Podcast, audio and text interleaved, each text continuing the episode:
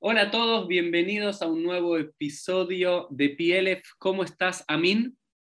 Muy bien, muy bien, muy contento de estar contigo en este podcast. Un placer para mí y un honor, así que que Amin haya aceptado esta invitación este podcast. Y es la primera vez que tenemos un embajador. Eh, tuvimos rabinos, tuvimos académicos, eh, tuvimos diferentes invitados a este podcast. La primera vez que tenemos un embajador y Amin Meleika es el embajador de Egipto en la República Argentina y es creo que una figura muy interesante eh, para conversar y por eso lo quise invitar a este episodio que tendrá que ver un poco hablar de Medio Oriente, de Israel y de, de Egipto, hablar un poco de las relaciones interculturales, algo que Amin trabaja mucho aquí en la Argentina, interconfesionales, interreligiosas, y será como un podcast sin un título particular, sino conociendo a Amin y su magistral eh, tarea. Así que Amin, nuevamente muchas gracias por, por sumarte a este Pieles. Gracias a vos, Uriel, uh, gracias a vos, Rabino. Bueno, y la, la idea, Amin, es al principio de PLF siempre le pedimos a todos los invitados que brevemente nos cuente quiénes son. ¿no? Vos sos actualmente el embajador de Egipto para la República Argentina, pero contanos un poco tu, trayectoria, de dónde sos, tu, fe, tu formación, tu mundo de diplomacia. Contanos un poco de vos para conocerte un poco más a mí. Sí, eh, bueno, soy uh, embajador de Egipto en la Argentina. Bueno, empecé trabajar en el cuerpo diplomático desde, bueno, hace mucho tiempo, en el año 85. Eh, estoy casado y tengo dos hijos, una hija, un varón. Los dos viven en Canadá. Canadá es el país eh, donde yo trabajé antes la Argentina como cónsul general en uh, la ciudad de Montreal. Y mis hijos uh, decidieron de de quedarse acá después de terminar sus estudios uh, universitarios. Y, uh, regresé, al país uh, por tres años antes de nombrarme acá como embajador en Argentina. bueno, trabajé en muchos países. A mi fe, bueno, mi fe, soy, soy cristiano. los cristianos de Egipto son casi entre 10 y 15% de la población. No lo digo porque pero es solo parte de, lo que soy, pero como diplomático represento a mi país, a mi gobierno, a mi presidente. Los, cristianos de Egipto son parte de la comunidad eh, de, de, de, Egipto. Yo soy el primero egipcio y después eh, cristiano, como se puede decir, primero egipcio, después. Pero la, eh, la importancia de la fe depende de cómo uno ve su fe, pero pienso que es algo personal. Pero en el, como sabes muy bien que el Medio Oriente es parte de, de, la vida de cada día, es parte de la cultura, es parte de la tradición, es, es más que algo personal, es como en las relaciones entre gente, no sé, es parte de la, de la Sí, sí, quizás eso es eso para, para, empezar el diálogo, ¿no? A mí, eh, luego de esta presentación, que quizás acá en Occidente, en Europa, América, por lo menos desde la modernidad, con la ilustración, la religión fue puesta en un segundo lugar, en un segundo plano, ¿no es cierto? Pero todavía en Medio Oriente las cuestiones eh, religiosas, étnicas, culturales de pueblo siguen siendo fundamentales para entender la idiosincrasia de los, de los propios países, ¿no? Sí, claro. Claro. Eh, ¿Cómo es la situación del mundo cristiano en, en, en, en, Egipto? ¿Son coptos o no? Son coptos, ¿no? Sí, uh, es una, una, iglesia muy, muy antigua, del primer siglo. Uh, bueno, es una comunidad que la mayor comunidad cristiana en, el Medio Oriente, la más grande, decimos. Y bueno, eh, si hablamos de la historia moderna, eh, la, comunidad, decimos como una comunidad egipcia en primero y, la fe cristiana, se sentí, um, sentí el peligro del, del régimen de los hermanos musulmanes en el año 12, 2012. Como, como todos, como también, como también otros musulmanes, que, porque el fundamentalismo religioso de los hermanos musulmanes,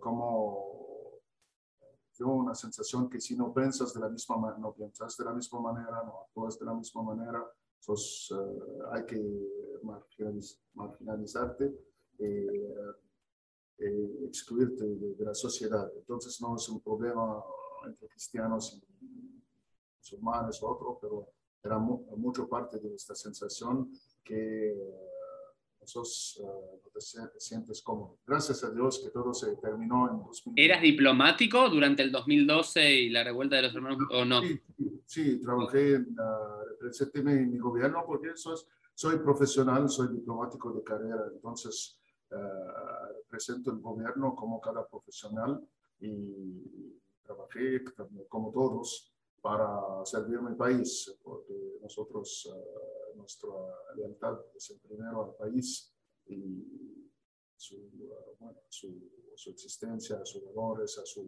decimos, intereses. Y eso, y en general, en, ya empezamos la conversación desde este lado, ¿no? Desde la iglesia copta, ¿no es cierto? Y desde o unas cosas que uno escucha de aquí de Occidente, acá lo veo a Min adoptando costumbres argentinas como el mate, ¿no? Y antes de, antes de iniciar esto, a mí me contaba y me recordaba que en Siria hay una gran comunidad de, tomadores de mate que luego las importaron a, Egipto como refugiados, ¿no? Sí, cuando ah, algunos miles de refugiados llegaron a Egipto después de la guerra civil en Siria, en Siria entonces por la primera vez uh, en Egipto importaron el mate por la primera vez porque son adictos del mate y hay algunos que piensan que el mate es, una, es un producto sirio. No saben que, que crecen con, con que, viene, que viene de más lejos. Bueno, ustedes acá traen el café egipcio, que es bastante bueno, y nosotros ahí mandamos un poco de mate. Yo quiero invitarte a un café egipcio, pero ahora no, estamos por Zoom, pero la próxima vez espero que podés visitarme en Cava. Estoy vacunado, Ahí, ahí, iremos, iremos a tomar un buen café egipcio. yo pienso que tengo el, mejor café, decimos turco, en la ciudad. Bueno, vamos, vamos, a ir a probarlo, vamos a ir a testiguarlos, a darle la, la supervisión rabínica. Sí, sí, sí, sí. Todo, todo Bien. Y, y, a mí, eh, siguiendo un poco con, este mundo cristiano de, de Medio Oriente, y creo que una de las cosas que en tu tarea, yo te conozco por Twitter, te he visto también en, otro de los temas que vamos a hablar, ¿no? Tu, contacto acá muy profundo con, diferentes referentes de, la comunidad judía en la Argentina. Quería preguntarte un poco también por eso, que no es lo habitual en embajadores en general y menos embajadores de Medio Oriente, eh, pero un poquito más del mundo cristiano. ¿Cómo, cómo ves la situación del de, eh, mundo cristiano en Medio Oriente eh, en general? ¿no? bueno, ahora estamos pasando este, este momento de los talibanes tomando el poder en Afganistán? ¿Cómo, es esta, esta comunidad, eh, digamos, que, que, no es la mayoritaria en Medio Oriente? ¿Cómo, la ves en, en, los diferentes países? Bueno, eh, hablo en primero de mi país, Egipto, eh, no lo digo porque soy embajador o represento, pero con el presidente Sisi, nuestro presidente egipcio, pienso que es algo muy conocido, él trabaja de verdad actualmente desde que asumió el poder a fin de erradicar el extremismo y restablecer el clima de armonía y tolerancia eh, característico de Egipto. Eh, él lo, hace también eh, en el mundo islámico, no solo en, ejemplo, él se interesa mucho en el diálogo interreligioso, intercultural, el respeto de, todo, de toda fe, eh, él recibió el Papa Francisco en Egipto en 2017. Eh, está muy abierto a, a, respetar el judaísmo como fe. Y él decidió, de, por ejemplo, en 2017, de, que el gobierno egipcio asignó casi 40 millones de libras egipcias para la restauración de la famosa sinagoga Yahuwah Naví en Alejandría. cuya construcción uh, data del siglo XIV después de Cristo. Es que para mostrar que es parte de la herencia de los egipcios, aunque no hay una gran comunidad o no hay comunidad judía ahora, pero es, es, uh, es, algo a mostrar al mundo, es algo que respetamos, es parte de no, nuestra herencia, estamos orgullosos de tenerlo. Yo pienso que es, que es algo grande porque uh, bueno, las cosas, bueno, cambiaron y podemos hablar de esto después de la, del tratado de, de, paz con Israel y muchas cosas, uh, pero no lo digo porque soy el representante del presidente egipcio acá, pero estoy personalmente convencido que es un hombre que trata de, hacer mucho para acercar, acercar dif diferentes fe. Él, uh, por ejemplo, en el, la Navidad va personalmente a participar a la celebración de los cristianos a la, a la noche de, de, la, de la Navidad, de la Nochebuena, en la Nochebuena. En Egipto, para mostrar su, decimos, su, su, compromiso a la, a la comunidad. Porque todo, en toda la historia de Egipto era parte principal de la, decimos, uh, no sé, decimos que la, la misma tijera. La misma tierra. Sí. No, esto, esto creo que, que, a mí creo que por eso una de las cosas que más quería poder compartir con, contigo esta, esta charla, este encuentro, tenía que ver con derribar prejuicios, ¿no? Mi, mi gran, mi gran el sentido que para mí tiene PLF es dar conocimientos y derribar prejuicios de diferentes lados, ¿no? Y acá desde Occidente, y particularmente de la comunidad judía, ¿no? De la cual yo soy parte, y hay, mucho prejuicio de todo lo que pasa en Medio Oriente, y se pone a todos los países en la misma bolsa, se pone a todos los presidentes en la misma bolsa, a todos los gobiernos en la misma bolsa, y poder ver que si bien hay un extremismo, ¿no? hay un Islam extremizado, un Islam, lo que llamamos el islamismo político, que no es el, el Islam del hombre de fe que va y reza en una mezquita y que puede tener un diálogo con un judío, con un cristiano, sino alguien que políticamente tomó al Islam y lo radicalizó para los fines políticos, que eso se ve en Medio Oriente, ver que hay otra cosa en Medio Oriente. Y una de las cosas que a mí más, más, más me gusta, ¿no? De, de, entender y de recordar que antes que hubo musulmanes, hubo judíos, hubo cristianos, y antes que hubo cristianos, hubo judíos en toda esa región. Claro, ¿no? claro. Es, claro. Eso es una región que hoy, hoy uno cataloga Medio Oriente, la península arábiga, mundo islámico. Pero eh, cristianos hubo antes que musulmanes y judíos hubo antes que cristianos en toda esa zona. Y, y, y, hasta, muy, hasta hace muy poco tiempo había una importante comunidad judía, que hoy casi ya no existe en ningún lugar de Medio Oriente, excepto en Israel. Egipto es uno de esos lugares. Siria, toda mi familia es de Siria. Sí, sí no, ¿No? Entiendo. Hay, hay, estoy de acuerdo que hay prejuicios y hay, uh, hay como a veces estereotipos de lo que es el Medio Oriente muchas cosas cambiaron también con uh, los acuerdos de paz en diferentes países y Estado de Israel. Esto para decir que solucionaron todos los problemas entre Israel los palestinos y los árabes, solo para, para decir que, que, hay un nuevo, como decimos, uh, que permite que la, que la gente pueda pensar, reflexionar uh, discutir, uh, conocer al otro, ¿cómo estar de acuerdo o, o no, pero sin, sin violencia, sin, sin odio, uh -huh. que hay una necesidad de, bueno, podemos, podemos como ser o estar. Esto es problemática entre los dos, dos, verbos en español. ¿Podemos ser de acuerdo o estar? Esto podemos estar de acuerdo. Podemos estar, estar de acuerdo. De acuerdo.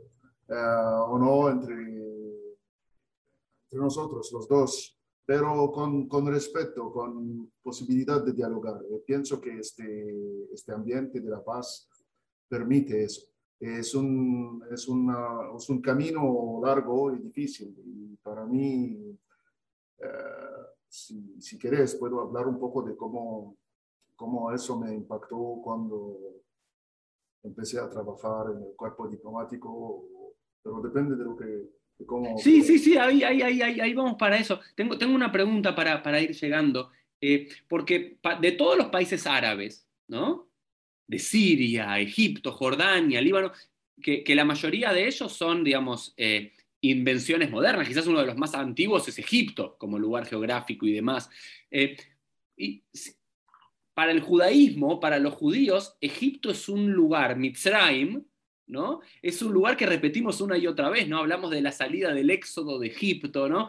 Eh, para nosotros los judíos Egipto es un lugar fundamental. En la Edad Media, los grandes sabios como Maimónides vivieron en Egipto, ¿no? Digamos, tiene un lugar central en, nuestro, eh, en nuestra mente. Quisiera saber, Amin, desde tu experiencia personal, cómo era visto eh, los judíos y el judaísmo cuando, cuando creciste, o cómo, de dónde, porque siendo que no había judíos físicamente en Egipto, imagino, ya para cuando vos eh, eras pequeño. ¿cómo, ¿Cómo empezaste a escuchar del judaísmo y demás? Muy interesante es que bueno, como, como fe cristiana, como también eh, mis hermanos o colegas musulmanes, leímos, eh, bueno, yo leí lo que es la Torah o que se llama el Antiguo Testamento, entonces tenía como una visión, pero como eh, era esta situación, como, como dijiste, que nunca vi en mi vida, que sea de Israel o que sea de, de la diáspora del galut, como dice. Hmm. Eh, ya sabes muchas más palabras en hebreo que yo de árabe. Ah, quizás, no estoy seguro. Vamos a ver. Vamos a ver. Eh, no, entonces, ah, no sabía exactamente, pero tenía la, percepción que existía en, mi sociedad que, eh, con la, la, situación política que acompañaba la, la existencia del Estado de Israel, la guerra, teníamos casi cuatro guerras, una situación de tensión. Cuando uno habla de Israel, habla del enemigo, entonces el mundo judía era parte del enemigo. De manera personal, la fe cristiana, como muchos eh, cristianos, eh, bueno, aprendieron las cosas eh, como nuestro evangélico, que, bueno, no puedo quiero expresarme de manera... Que los judíos, que los judíos mataron a Jesús, los judíos de todos estos... Esos. Podés acá decirlo abiertamente, Amina, acá estamos entre no, no, no, es que no quiero parecer como integrista o algo, porque, porque no lo soy. Es solo que antes creciendo, las cosas eran como, como para todos. Eh, cristiano, de todas las historias que se tratan de, Jesús, muerte, etc y en el mundo político societal es que Israel es el enemigo, Israel es, eh, Israel es el Estado judío, eh, entonces eh, una cosa acompañaba a la otra, o causa acompañaba a la otra. Entonces no era tan, no era tan una visión optimista. Y, y, bueno, pero de otra, de otra manera nunca vi y, y nunca hablé con entonces, eh, era como algo imaginario, virtual, eh, más estereotipo. Y todo cambió un día, bueno, puedo, puedo decirte cuando querés, que cuando todavía estaba en la segunda, la escuela secundaria, cuando el presidente Anwar Sadat decidió ir a Jerusalén y el anuncio fue como sabes, eh, repentino y a nadie le dio tiempo de entender que estaba sucediendo. Como la mayoría de los egipcios eh, de mi generación, eh, nunca había conocido como, como dije, un judío ni un ciudadano israelí. Y de repente vi a mi presidente en el aeropuerto del Boreón, uh, sonriendo con los dirigentes del Estado que había sido como el enemigo, como desde que podía recordar yo. Y como estudiante, eh, no sé qué pasó, pero, pero, esto provocó en mí un interés por comprender más el, la significación de la diplomacia y la política internacional más allá de que sea solo Israel, porque es el, es el país vecino, es el país, eh, decimos, cuatro guerras, y cómo se es de la noche al, día, todo cambió como eh, ¿cómo se dice? 180, 180 grados, así, Grados. flip over. Yes. Eh, una de las frases que me llamó la atención que, que dijo Sadat, que cuando hablaba de, de la necesi- necesidad de romper la barrera psicológica y que obstruía cualquier avance en el proceso de paz. Y, pues no sé, trataba de un conflicto exclusivamente político, pero si no implicaba eh, aspectos humanos, psicológicos, porque hay todos los estereotipos, eh, nunca, nunca hablamos, hay, hay eh, estuvimos muy sospechosos uno del otro. Mm. Y cuando entré a la universidad, eh, a principios de la década de los 80, decidí estudiar ciencia política. Es una de las cosas que me eh, comprendí que, bueno, otras cosas, eh, porque Sadat eh, hizo esta, empezaba con la, la guerra de la guerra de Yom Kippur, la guerra de octubre. No necesito hablar de esto ahora, pero si quieres puedo, puedo sí o no. Pero en, eh, Sentite No, libre, me, me parece fascinante la historia. No, es que él fue, él, eh, Sadat, eh, era como, eh, se fascinaba de las teorías de militares prusianos, prusianos, en particular el barón Clausewitz, eh, que, cuya estrategia, estrategia era lanzar una guerra corta para empezar el camino de la paz, o el Mm. camino de la diplomacia. Que si la guerra es la puerta, una guerra corta y como para empezar a dialogar. Pero para, para, esto, esto- esto es interesante, nunca lo escuché, porque vamos a, a referir, para los que no saben, que nos están viendo y escuchando, Egipto fue el primer país del mundo árabe musulmán en firmar la paz con Israel en el año 1979. Y Anwar el Sadat, ¿no es cierto?, con Menachem Begin de la parte israelí, firman el primer acuerdo de paz. La pregunta es, Anwar el Sadat, por ignorancia política mía, histórica, en el 73, en la guerra de Yom Kippur, o como la llaman también la guerra de octubre, eh, ¿qué, qué puesto tenía? tenía? ¿Era el presidente? Sí, era el presidente de Egipto. Ah, o sea que vos estás diciendo, que algo que yo nunca he escuchado, que esa guerra del 73, por lo menos en la mitad, en la mentalidad de Anwar el Sadat, fue hacer una guerra corta, que duró un poco más de un mes, esta guerra, y eso que abre el camino a la diplomacia de la paz. sí. Nunca lo había escuchado, qué interesante. Sí. Entonces, eh, era la idea de cruzar el canal de Suez, la sorpresa, el ataque de sorpresa, y para cambiar de la situación, que no hay paz, no hay guerra, y, eh, dialogar, negociar de un punto estratégico, como decimos, fuerte. Era su idea. Eh, pero pensaba todo el tiempo hacer la paz después, no era una guerra como las, las otras guerras.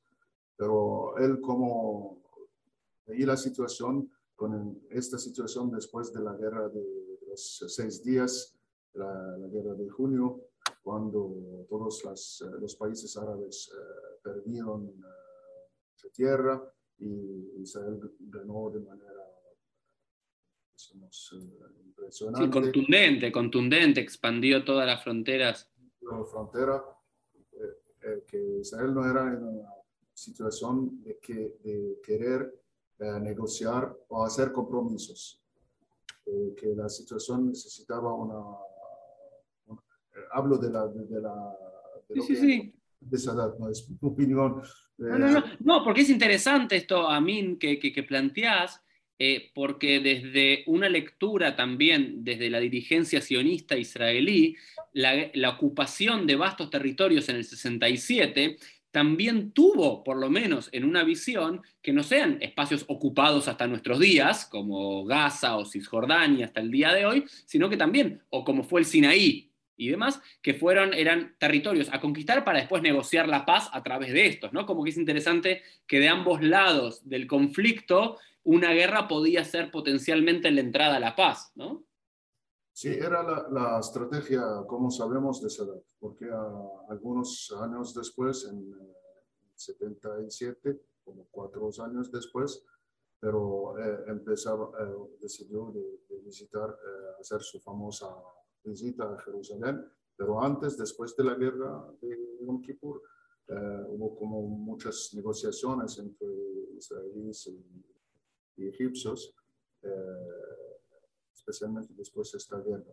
Y yo, yo sé que al fin de la guerra de Yom Kippur las cosas cambiaron más del lado de Israel, pero quiero decirte algo importante que el Sadat logró exactamente lo que quería hacer.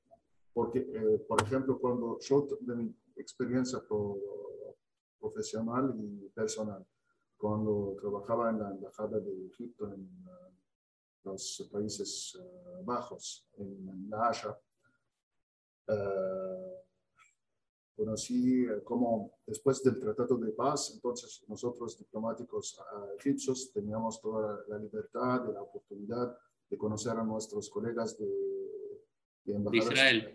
en todo el mundo, hablar, discutir cómo lo, hacemos, estar de acuerdo, no estar de acuerdo, pero hay esta posibilidad. Entonces eh, conocí a una consejera de la Embajada de Israel y eh, me contó que en este momento de Yom Kippur ella estaba en el ejército durante la guerra y que cuando los soldados egipcios eh, cruzaron al, canal de Suez, las primeras horas de la batalla, los israelíes, según, según la señora, pensaron que era el principio del fin del Estado de Israel, que la sorpresa era el, el día más sagrado, el ejército obviamente no, no, era en situación de alerta, todo el ataque pasó y cruzaron el canal.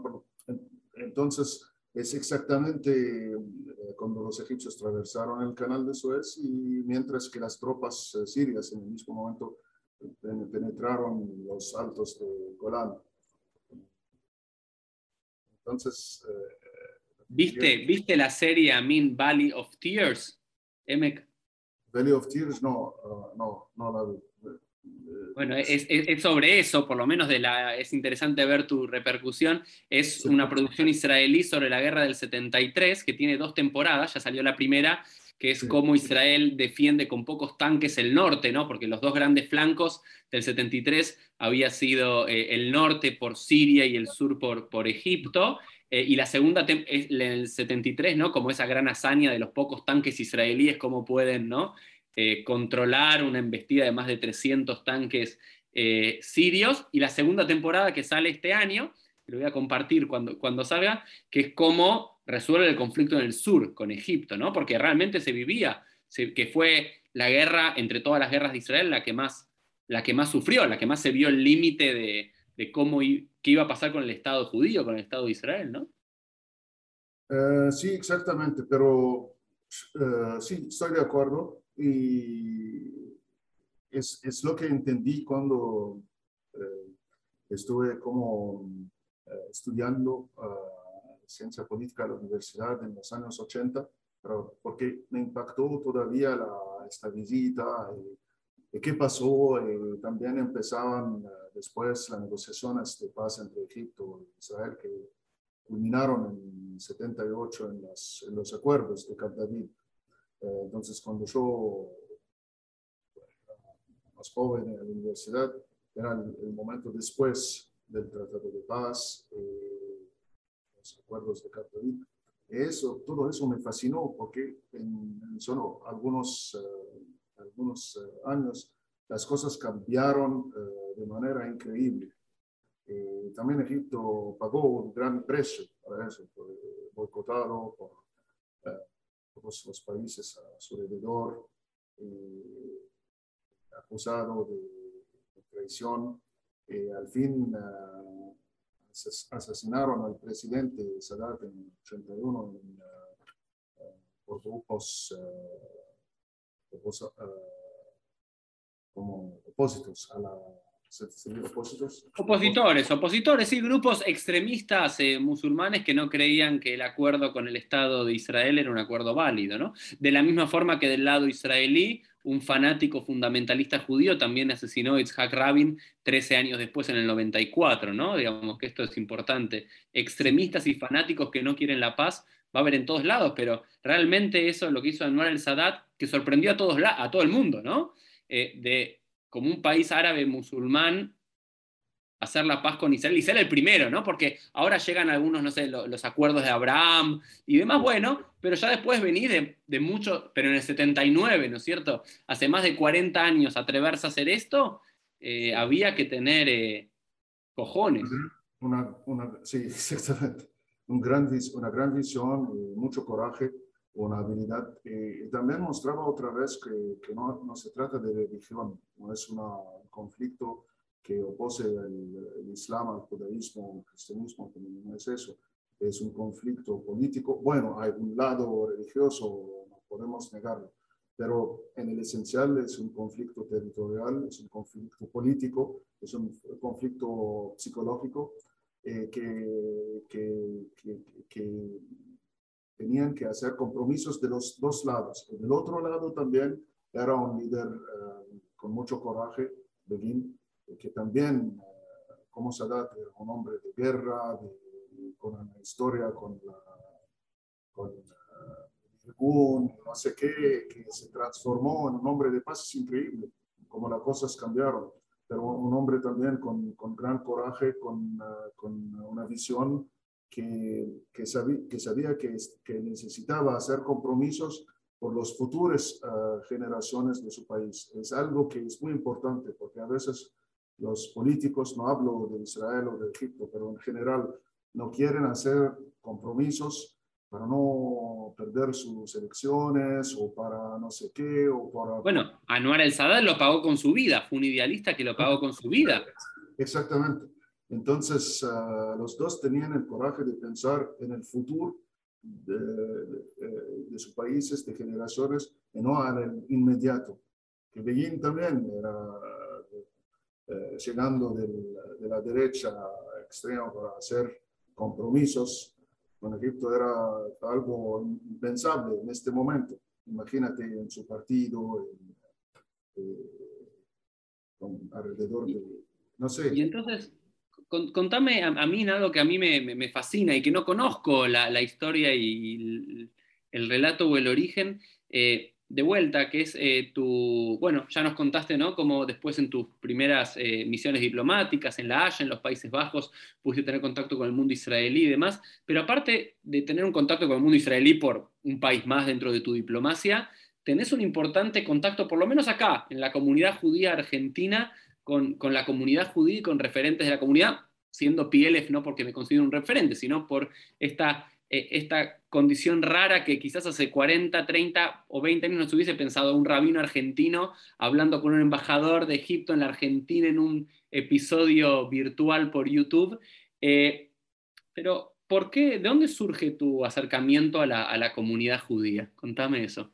Sí, eh, te digo, es que yo como empecé, me, impactó mucho esta, esta iniciativa de Anwar Sadat eh, yo pienso, hasta ahora, no solo porque es la política de, de mi país, que es, un, es, una opción, una decisión estratégica por mi país de tener una paz uh, durable, eh, decimos eterna, entre los, los, dos países de la región. Y yo vi la visión de Sadat, que no era solo una paz con un Estado, pero una paz con todo el pueblo judío, que sea en, en el Estado o afuera. Yo pienso que en prioridad por mi país, porque mi, mi país me interesa mucho más que, que, todo en el mundo, bueno, no solo porque soy embajador, pero también soy egipcio.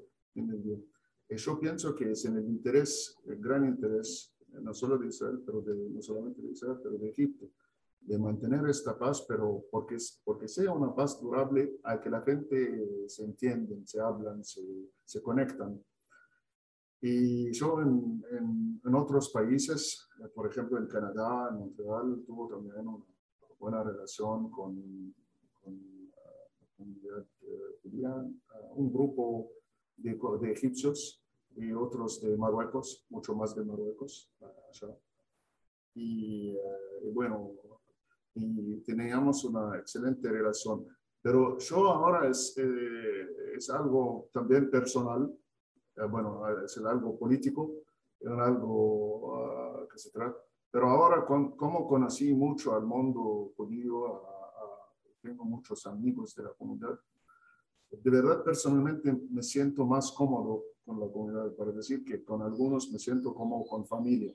Eh, yo lo digo de manera sincera, no lo digo porque estoy hablando en tu, podcast, en tu podcast. Por ejemplo, algo me pasó el año pasado, una casi tragedia que em, yo, mi madre falleció, estaba con, pues descansa, estaba conmigo acá.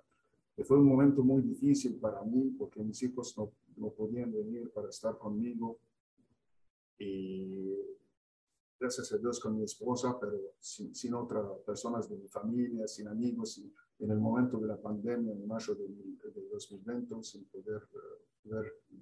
Y los más cercanos eran eh, de la comunidad que me llamaban, que querían visitarme, eh, incluido la, la, señora embajadora de Israel y otros amigos que tengo en la y yo no, eh, lo que sentí en este momento que eso no era solo de cortesía o porque está bien de hacerlo, pero sentí una sinceridad que me afectó mucho, de verdad.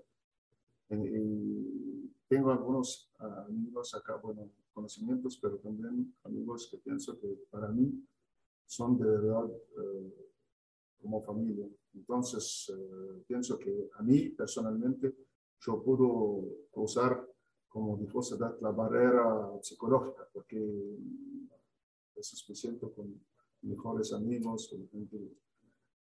Eh, es no solo, es, no es para decir que, que no hay problemas políticos, sabes que, que hay la problemática de que la paz eh, en Egipto a veces, a veces hay críticos que dicen que es una paz que está un poco fría, que no hay mucho intercambio. Hay, bueno, un excelente intercambio al nivel oficial, pero no hay mucho al, al nivel... Eh, bueno, hubo, hubo, hubo tiempo, no sé cómo es la situación ahora, pero hubo un tiempo donde eh, era muy común que muchos israelíes vayan a vacacionar a Egipto. No, no, sé cómo es la situación. Ahora no es así, ¿no?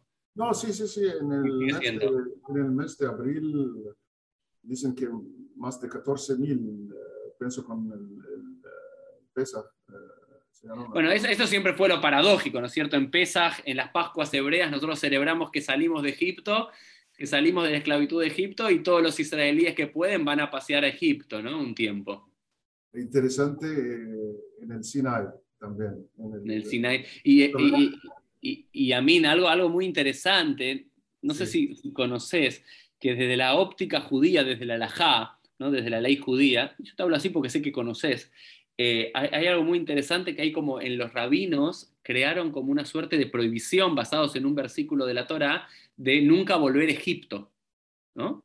Porque, estaba esa noción de Egipto como el lugar de la esclavitud, la casa del faraón, la casa de la esclavitud, del cual si Dios te sacó no vas a volver. Es como aquel que es liberado de su captor y decide volver. Entonces, siempre se creó esta idea a nivel rabínica, ¿no? Como que es, una mitzvah de no volver a Egipto, pero en la práctica lo más interesante es que nunca se cumplió, que los judíos siempre volvieron a Egipto, ¿no? Eh, Maimónides como una figura paradigmática, pero antes de Maimónides ya Sadia Gaón, ¿no? otros grandes sabios, y hasta, hasta el siglo XX, ¿no es cierto? Hasta el 48, donde la inmensa mayoría de, los judíos salieron de, de, Egipto, como siempre para los judíos Egipto fue un lugar fue nuestra casa también, ¿no? Y, yo ayer eh, tuiteaba con todo esto que sucede en Afganistán, que yo siendo descendiente de sirios, eh, es, me, es, doloroso ver a, ver a países que uno siente propio, ¿no? Eh, por más que sea argentino, porque sea judío, hay algo de, lo sirio, de lo árabe, de lo musulmán, de esa cultura que, me atrae. Y los judíos siempre sentimos como propio Egipto, ¿no? fue un lugar de, fue una cuna judía durante siglos. Y grandes sinagogas hubo ahí, ¿no es cierto? Está el, famoso eh, viajante Benjamín de Tudela, ¿escuchaste hablar? Sí, el, um, el famoso, el, que viajaba en Egipto, en el Medio Oriente. En el... Claro, que es a que en el siglo XI, XII impreso un viaje por todas las comunidades judías del mundo ashkenazí y el mundo sefaradí, llega a Egipto ¿no? Y bueno, habla ahí de las grandes sinagogas, ¿no? Vos hablabas de una atribuida a Eliau, pero también se dice que la sinagoga del profeta Jeremías, ¿no es cierto? Del profeta Ezequiel, que también estuvieron por allí, ¿no? Interesante.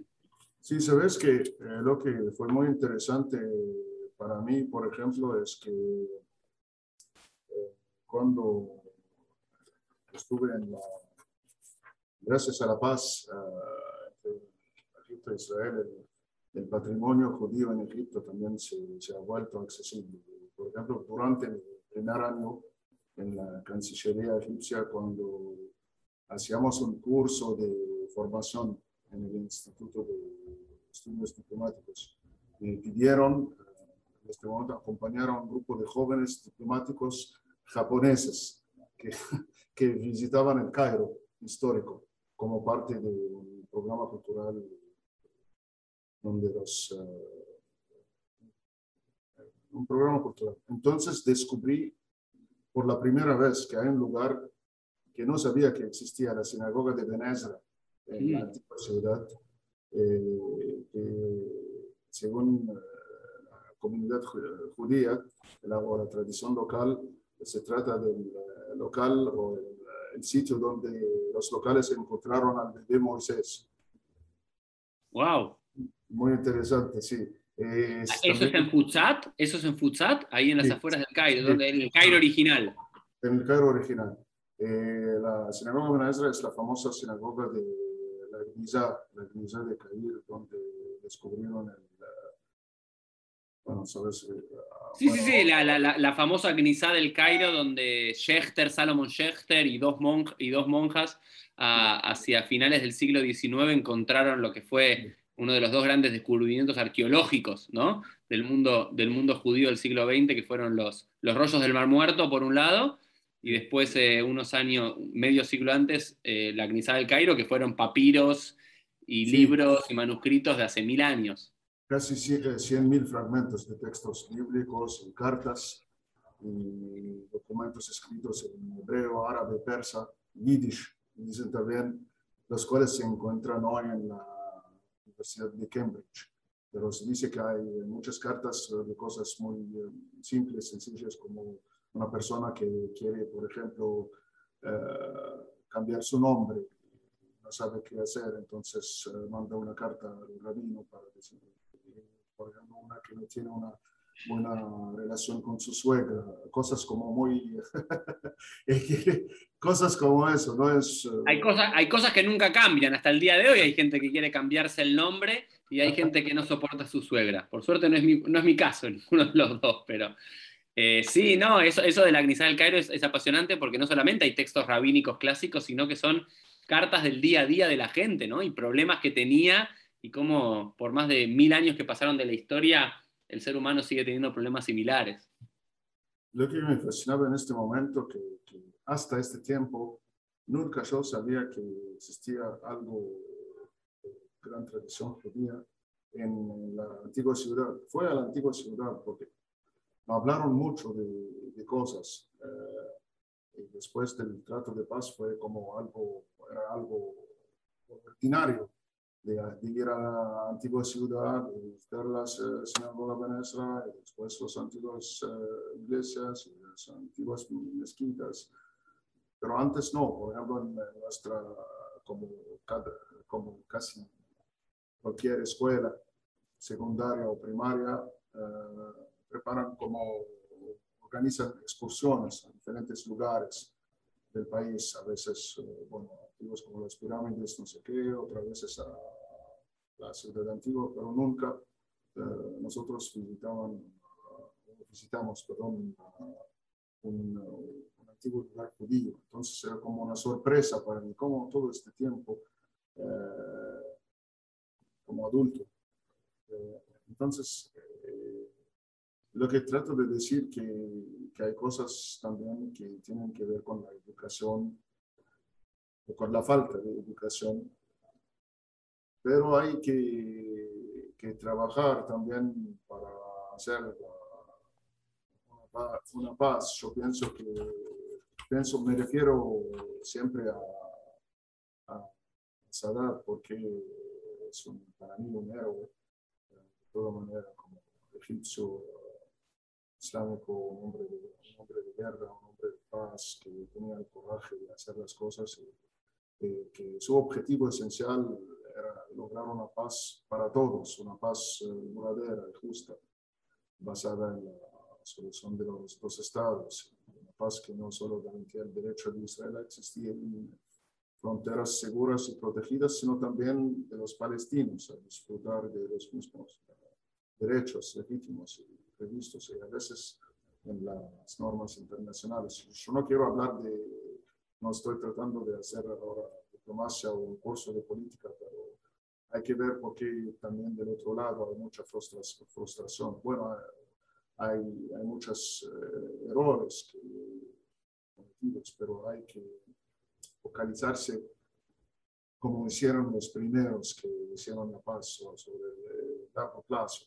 No solo hay que, hay que buscar una solución definitiva. Al respecto, al respecto de eso, y ya empezando a concluir nuestra, nuestra conversación, querido Amin, eh, recuerdo siempre hay una frase que me gusta mucho de Amos Oz, un escritor eh, israelí muy, muy, muy conocido, que él decía que, qué es lo que recomendaría para la paz, ¿no? para el encuentro de paz. Y él dice, cuando tengas a diferentes diplomáticos o dirigentes hablando en un estrado todos juntos y empiecen a hablar del pasado, a apagar los micrófonos. ¿no?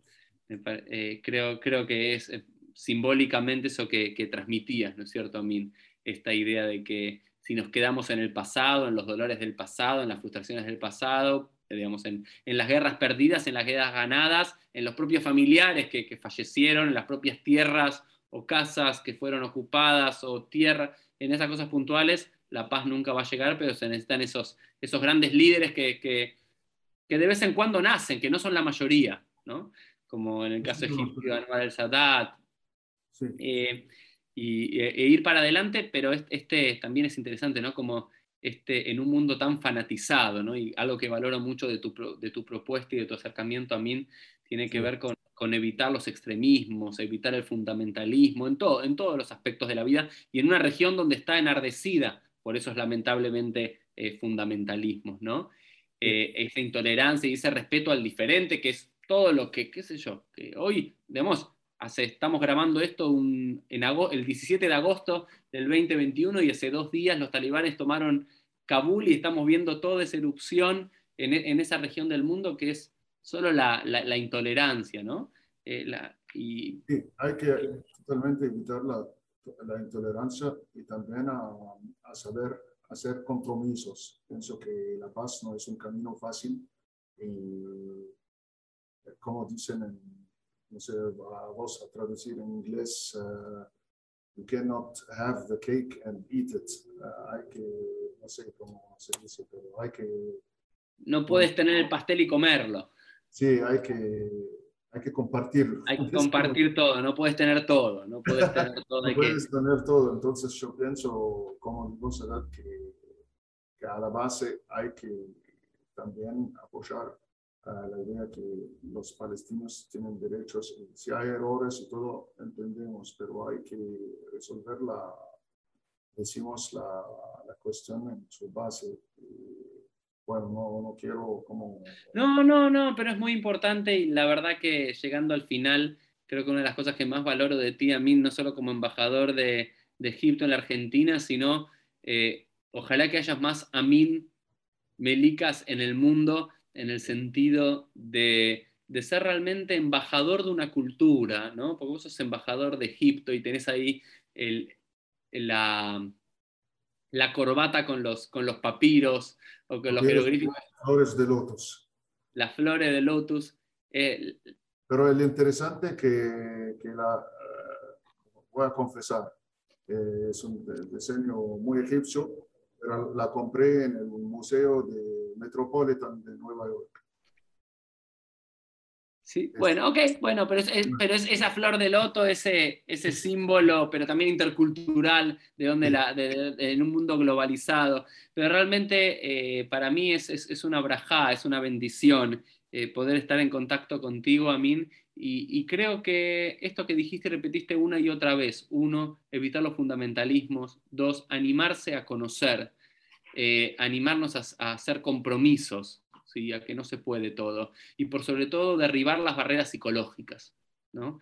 eh, que creo que es lo más importante para construir la paz. Y ya no decimos entre estados, ¿no? Porque vivimos también dentro de sociedades que hay mucha grieta, ¿no? Habrás escuchado esto en la Argentina, de, la grieta. Eh, y en cada uno de los países que nos toca vivir y nuestras comunidades hay, hay grietas que solamente están fundamentadas en escuchar nuestras propias voces y que terminan siendo ecos de lo que nosotros pensamos y no animarse como realmente me parece que vos lo encarnás en tu vida de haberte, haber escuchado, haber nacido en un mundo donde lo judío y lo israelí era casi un anatema, algo prohibido, algo que estaba mal, y de repente algo cambia, ¿no? que tiene que haber líderes que nos ayuden a todos a derribar esos prejuicios, que pasa mucho, yo lo siento mucho con, con parte, gran parte de la comunidad judía que hay muchísimo prejuicio con el mundo islámico, con el mundo musulmán, y yo digo, eh, estamos mucho más cercanos a, los países árabes musulmanes que al mundo cristiano en muchas cosas como judíos. Y esa fue nuestra tierra durante generaciones y, compartimos mucho de, esa cultura. Eh, que habría la pena que haya más líderes ¿no? en ambos lados y que si no surge de los grandes líderes, por lo menos que surja de los grados inferiores, como embajador, como rabino, para generar estos, acercamientos del pueblo llano, ¿no? Y que tampoco, como decías antes, que no quede solamente en los grandes líderes consulares, sino que el propio pueblo, la propia gente pueda, pueda relacionarse para que la única forma de construir la paz es saber que hay un humano detrás de un judío, detrás de un israelí, detrás de un copto, detrás de un egipcio, eh, que somos todos seres humanos con los mismos conflictos y demás. Eh, creo que es, es fundamental tu, tu, tarea, Amin, así que te deseo muchos años de vida próspera, como decimos, hasta los 120, pudiendo cumplir esta, esta tarea de ser embajado de, un embajador de la paz, me parece, a que te queda mejor que embajador de Egipto, nada más. muchas gracias. Eh, quería solo contarte una, si, tenemos dos minutos. Por favor, por favor, sí. una historia casi anecdótica, eh, que durante mi trabajo como consul general en Montreal, en Canadá, encontré a esta asociación de judíos egipcios, eh, quienes se sentían muy, muy emocionados eh, por sus recuerdos en Egipto. Y la presidenta de la, dicha asociación eh, escribió una, su autobiografía y bueno,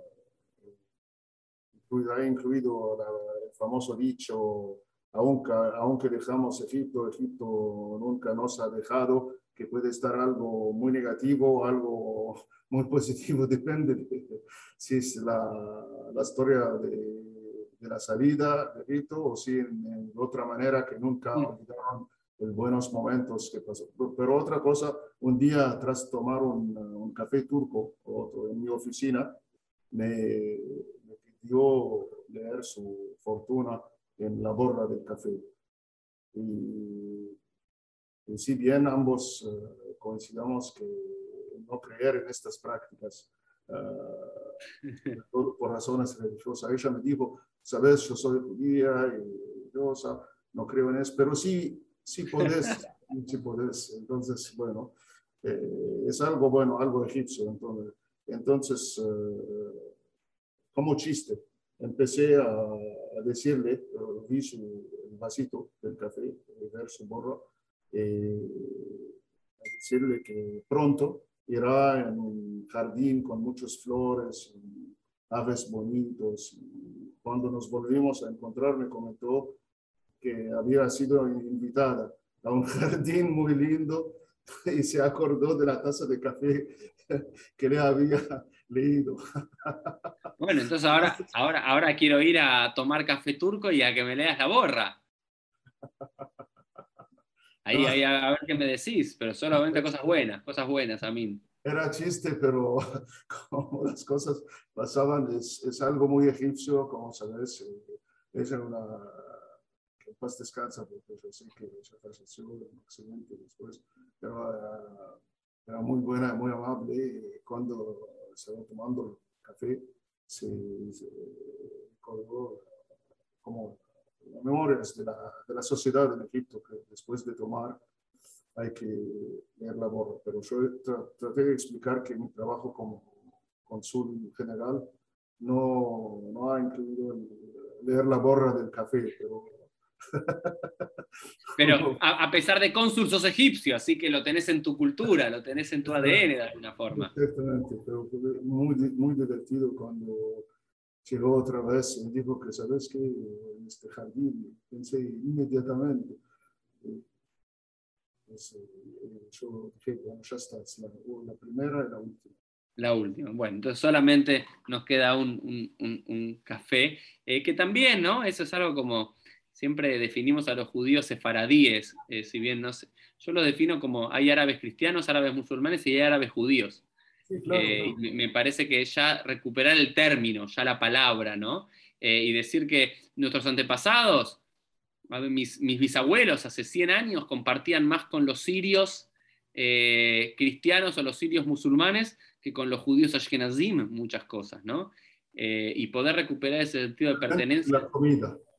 La comida, pero la comida, los poemas que leían, eh, el árabe, ¿no? Era, era, era, era fundamental la, idiosincrasia, la idea de la familia, ¿no? Esto que vos antes lo, recuperaste, ¿no? Eso que me, decías en el momento de, tras la pérdida de tu, de, tu madre, cómo te apoyaron, la idea de la, la jamule, le dicen, la jamule, la jamule.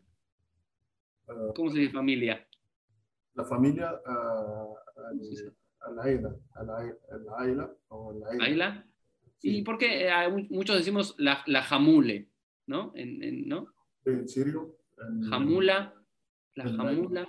El idioma en el, en árabe sirio, ¿no? En árabe, tipo la jamula, ¿no? Como la jamula es como la gran familia, ¿no? Yo imaginé siempre que era de árabe, pero no.